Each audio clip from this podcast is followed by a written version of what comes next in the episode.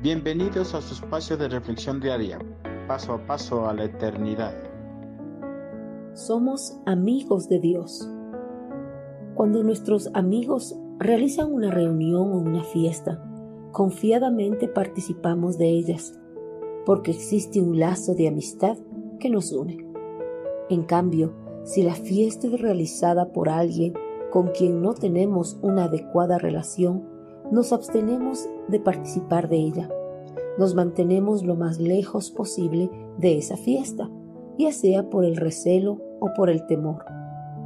Así como nos mantenemos lejos de una fiesta que no es realizada por nuestros amigos, antes de conocer a Cristo nos manteníamos lejos de poder estar en la morada celestial, porque éramos enemigos de Dios.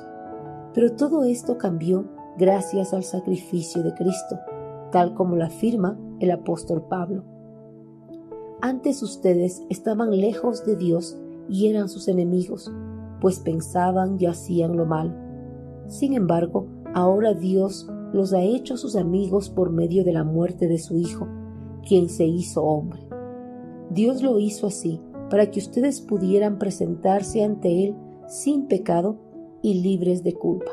Colosenses 1:21 uno de los requisitos principales para que una persona pueda estar en la presencia de Dios Padre y que pueda mantener una adecuada comunión con Él es que la persona esté libre de toda contaminación. Ningún hombre por sí mismo puede cumplir este requisito, ya que todos los hombres están contaminados por la inmundicia del pecado. El pecado separa al hombre de la comunión con Dios y le hace su enemigo, porque el hombre sin la adecuada comunión con Dios es hostil a sus normas y preceptos detallados en las sagradas escrituras. La mente y el corazón de los inconversos están enfocados en realizar las cosas que no agradan a Dios y en satisfacer los deseos perversos de su naturaleza carnal. El hombre, para no seguir siendo considerado como enemigo de Dios, necesitaba desesperadamente ser reconciliado con Dios Padre. Y el Señor Jesús, en su gracia incomparable, tomó la iniciativa para esa reconciliación. Jesús vino a este mundo y sufrió la muerte como humano para que los hombres pudieran estar seguros de que había muerto en su lugar. Jesús enfrentó la muerte como Dios para que los hombres estuvieran seguros de que su sacrificio era completo y de que Él verdaderamente había quitado sus pecados. Ahora, a todas las personas que aceptan a Cristo como su Señor y Salvador, Dios los hace sus amigos por medio de la muerte de su Hijo, quien se hizo hombre. Dios lo hizo así para que la humanidad pudiese presentarse ante Él sin pecado y libre de culpa.